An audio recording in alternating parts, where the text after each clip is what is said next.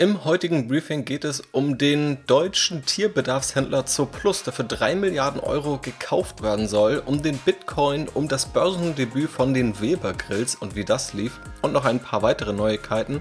Außerdem gibt es einen kleinen Einblick in mein Depot. Dort habe ich nämlich drei konkrete Aktien angefasst oder plane diese anzufassen und es geht wieder in die Earnings Season.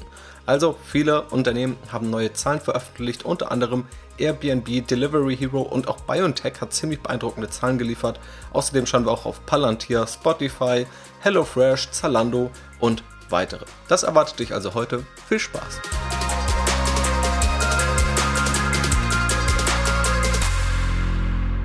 Ja, hallo und herzlich willkommen zum heutigen Briefing. Ich bin Janis und freue mich natürlich, dass du wieder mit dabei bist. Steigen wir mal direkt ein mit ein paar News, die es in den letzten Tagen und Wochen am Finanzmarkt gab. Zum einen gab es ein Kaufangebot über eine Höhe von 3 Milliarden Euro für Zooplus. Die Zooplus-Aktie ist daraufhin tatsächlich auch um etwa 40 Prozent gestiegen. Das Ganze war also eine ziemlich erfreuliche Nachricht für Aktionäre. Der Grund dahinter, der US-Finanzinvestor Hellmann und Friedman will den deutschen Online-Händler für Tierbedarf für genannte 3 Milliarden Euro kaufen, was deutlich über der bisherigen Börsenbewertung liegt. Zu Zooplus selbst, das Unternehmen ist im Internet aktiv, verkauft dort eben Tierbedarf, ist mittlerweile in über 30 Ländern, wurde aber auch schon 1999 gegründet, ist also kein ganz neues Startup mehr. Der Markt selbst ist ziemlich groß, soll bis 2030 auf 50 Milliarden Euro wachsen.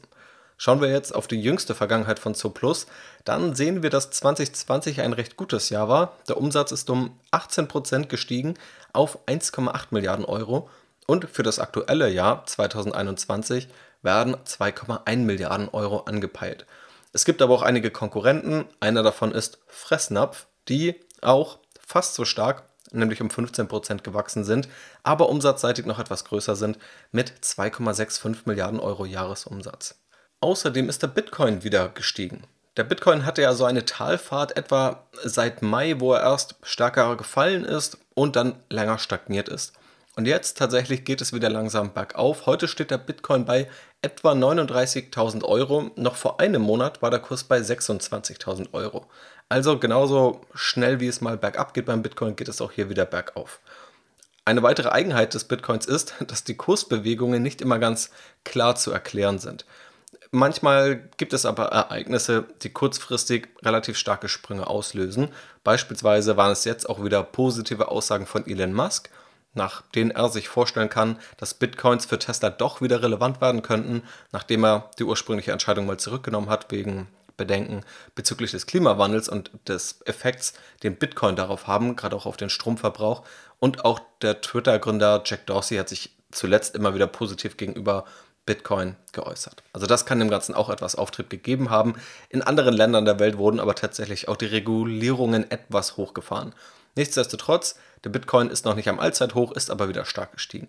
Und jeder, der in der Sommersaison gerne mal grillt, wird wahrscheinlich auch die Weber Grills kennen. Das geht zumindest auch aus dem Börsenprospekt von Weber hervor, das ich mir angeschaut habe, wonach Weber Grills eine Bekanntheit von über 80 Prozent im relevanten Markt haben.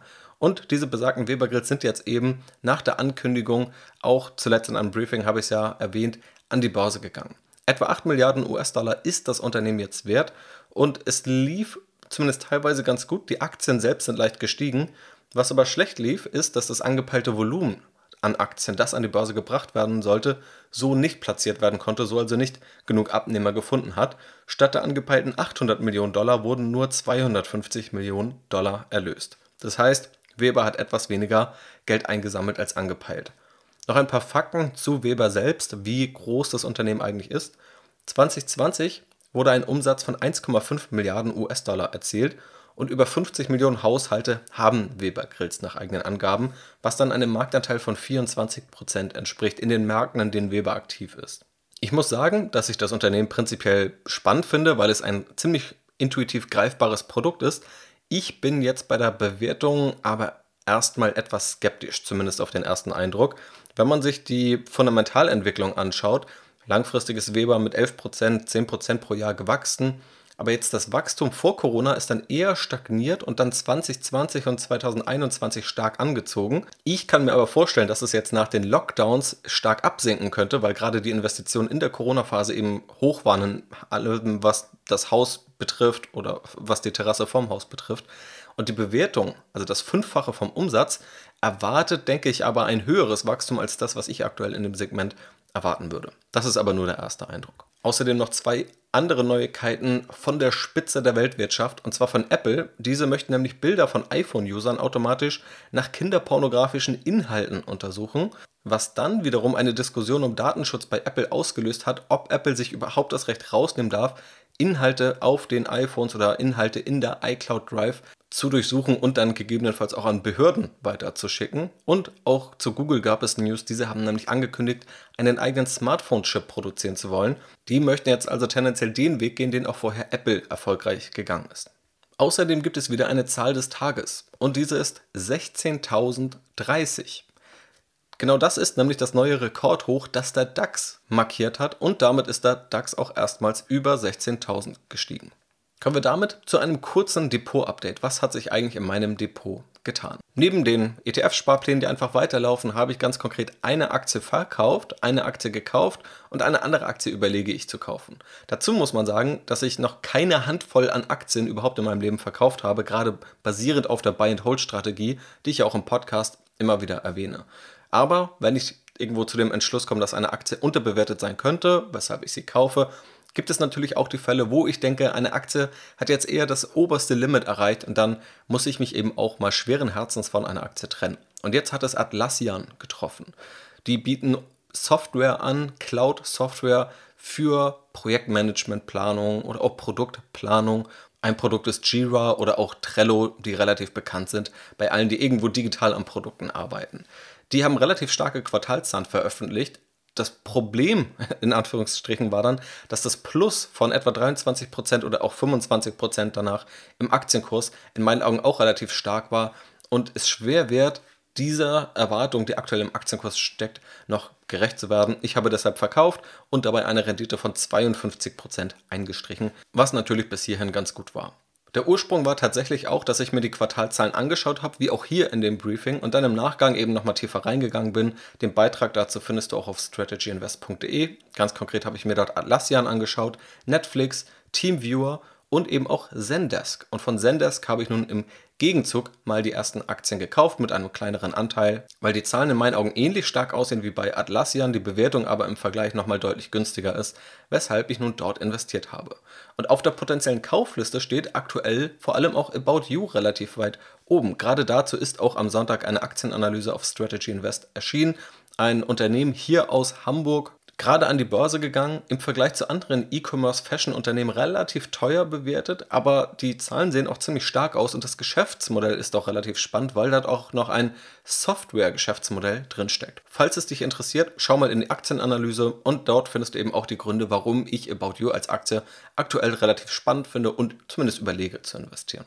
Natürlich, Disclaimer, kaufe am besten nichts einfach nur blind nach, mach dir deine eigenen Gedanken und sei dir immer auch des Risikos bewusst. Solche Investitionen können auch immer schief gehen, gerade kurzfristig kann vieles passieren. Kommen wir damit einmal zur Earnings Season. Es gibt nämlich wieder neue Quartalszahlen und ein paar spannende Unternehmen habe ich mir rausgesucht, bei denen ich dich einmal durch die Zahlen führen möchte. Es geht um Airbnb, Delivery Hero, BioNTech, Palantir, Spotify, HelloFresh, Disney, Twilio und Zalando. Airbnb hat die Erwartungen leicht übertroffen, den Umsatz tatsächlich im Vergleich zum Vorjahr um 300% gesteigert, da das Vorjahr durch die Corona-Pandemie auch enorm schlecht war.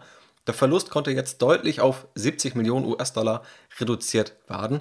Der Ausblick war aber durch Risiken durch neue Corona-Einschränkungen eher vorsichtig, weshalb auch der Aktienkurs eher leicht gesunken ist.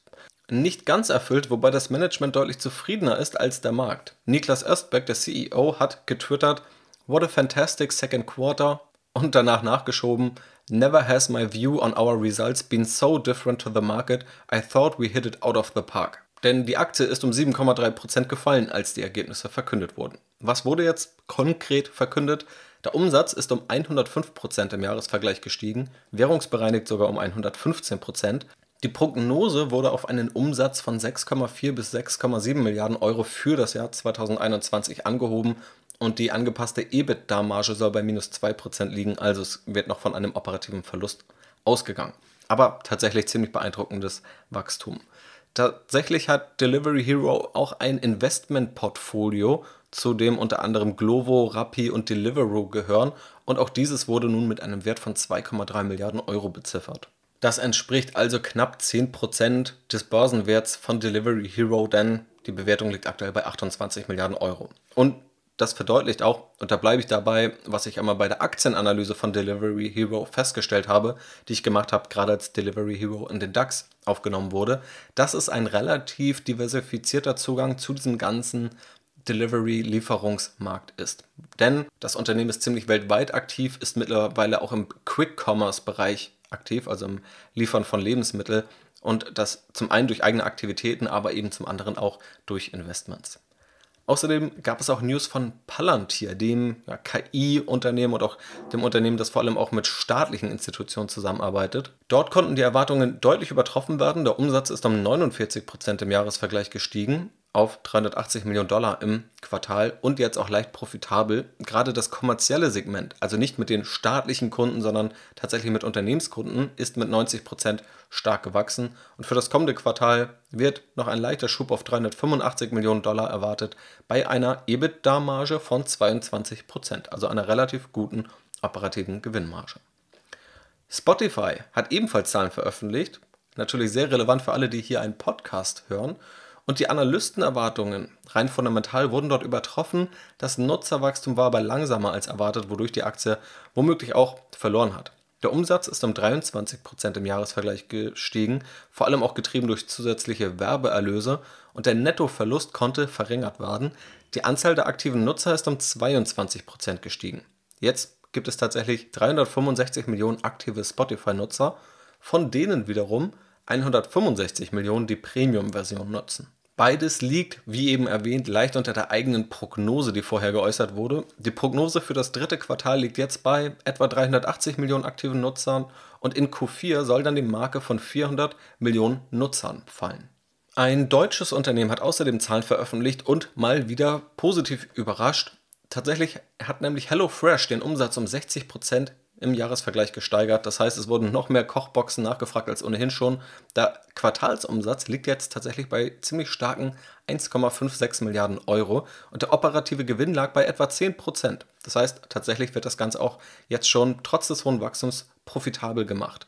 Die Prognose wurde ebenfalls angehoben auf 45 bis 55 Prozent Umsatzwachstum. Vorher lag das Ganze jeweils 10 Prozentpunkte darunter.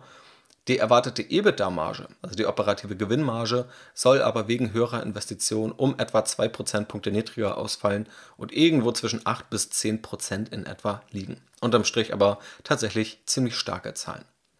In einer ganz anderen Welt spielt Walt Disney, ebenfalls zuletzt hier im Podcast, und da gab es nun neue Quartalszahlen. Nach den Erwartungen tatsächlich auch leicht übertroffen wurden. Der Umsatz konnte um 45 Prozent im Jahresvergleich gesteigert werden aber wenn du dir den Podcast zur Aktienanalyse angehört hast oder diese gelesen hast, dann wirst du auch wissen, dass es vorher relativ schlecht war, gerade weil Freizeitparks geschlossen werden mussten. Aber jetzt ist man eben wieder profitabel, der Umsatz konnte gesteigert werden und auch diese Freizeitparks und das Segment drumherum konnte wieder maßgeblich sowohl zum Umsatz als auch zum operativen Ergebnis beitragen. Und auch das Segment rund um die Streamingdienste konnte im Jahresvergleich um 57% wachsen.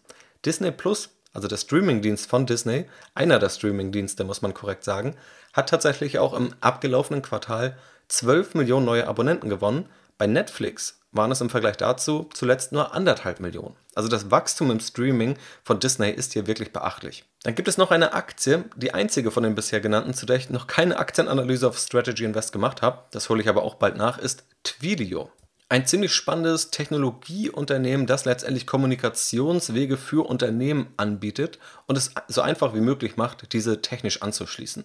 Und Twilio hat die Erwartungen übertroffen, die Prognose aber war eher vorsichtig, deswegen ist der Aktienkurs weitestgehend gleich geblieben. Der Umsatz konnte nämlich um 67 Prozent gesteigert werden auf 670 Millionen Dollar im Quartal. Der Verlust ist noch leicht vorhanden, aber das wird sich wahrscheinlich in naher Zukunft ändern. Und für das dritte Quartal wird nun ein Umsatz von 670 bis 680 Millionen Dollar erwartet. Das aber auch bei einem etwas höheren Verlust. Deswegen ist die Prognose eben etwas vorsichtig, was den Markt ernüchtert hat, obwohl die Zahlen an sich relativ stark waren. Außerdem gab es Zahlen von BioNTech und das ist tatsächlich Wahnsinn, was da bei BioNTech aktuell aufläuft. Auch BioNTech war zuletzt in der Aktienanalyse. Ist gar nicht so einfach zu bewerten, weil die Zahlen eben so volatil sind und das zeigt das jetzige Quartal eben auch wieder. Grundsätzlich wurden die Erwartungen der Analysten deutlich übertroffen. Der Quartalsgewinn lag natürlich durch den Corona-Impfstoff bei 2,8 Milliarden Euro. Nur 2 Milliarden Euro wurden erwartet und der Umsatz lag bei 5,3 Milliarden Euro, auch deutlich über den Erwartungen. Und die Zahlen sind vor allem im Vergleich Wahnsinn. Im Vorjahreshalbjahr wurden 69 Millionen Euro erwirtschaftet, also 69 Millionen Euro Umsatz im ersten Halbjahr 2020. Nun liegt das Ganze bei 7,4 Milliarden Euro, also eine zigfache Steigerung. Und der Ausblick liegt nun bei 16 Milliarden Euro Jahresumsatz, die für 2021 erwartet werden. Und auch die Produktionskapazität für 2022 soll von 3 Milliarden Impfdosen auf 4 Milliarden angehoben werden. Und die letzte Aktie für heute ist Zalando. Auch Zalando konnte die Erwartungen erfüllen, hat ein Umsatzwachstum von 40% im Jahresvergleich hingelegt und eine EBIT-Marge von knapp 7% erzielt. Und die Prognose fürs Jahr liegt immer noch bei 31 bis 36% Wachstum, wurde also bestätigt. Also das war mal ein Überblick über neuere Quartalszahlen. Falls du bei einigen Aktienunternehmen jetzt tiefer eintauchen möchtest, dann klick einfach mal auf den Link in der Beschreibung. Dort findest du alles nochmal zum Nachlesen und auch alle Aktienanalysen verlinkt. Wie gesagt, zu allen Aktien außer Twilio habe ich Aktienanalysen veröffentlicht. Und wenn du auch Wünsche hast, nochmal tiefer mit den aktuellsten Zahlen in eine Aktie reinzugehen oder dich andere Quartalszahlen noch interessieren, findest du dort auch die entsprechenden Möglichkeiten, das zu platzieren. Abschließend gibt es natürlich noch die Börsenweisheit des Tages, gerade anlässlich dieser ganzen Quartalsberichte, wo man eben, wie du hier vielleicht auch gemerkt hast, nicht nur auf Aktienkurse schaut, sondern vor allem auf die fundamentalen Entwicklungen, also was machen die Zahlen wirklich. Und das kann vielleicht auch manchmal etwas anderes sein, kurzfristig, als das, was die Kurse machen. André Costolani hat nämlich mal gesagt, nicht die Nachrichten machen die Kurse, sondern die Kurse machen die Nachrichten. Das war es also mit dem heutigen Briefing. Vielen Dank, dass du dabei bist. Mach's gut und bis zum nächsten Mal.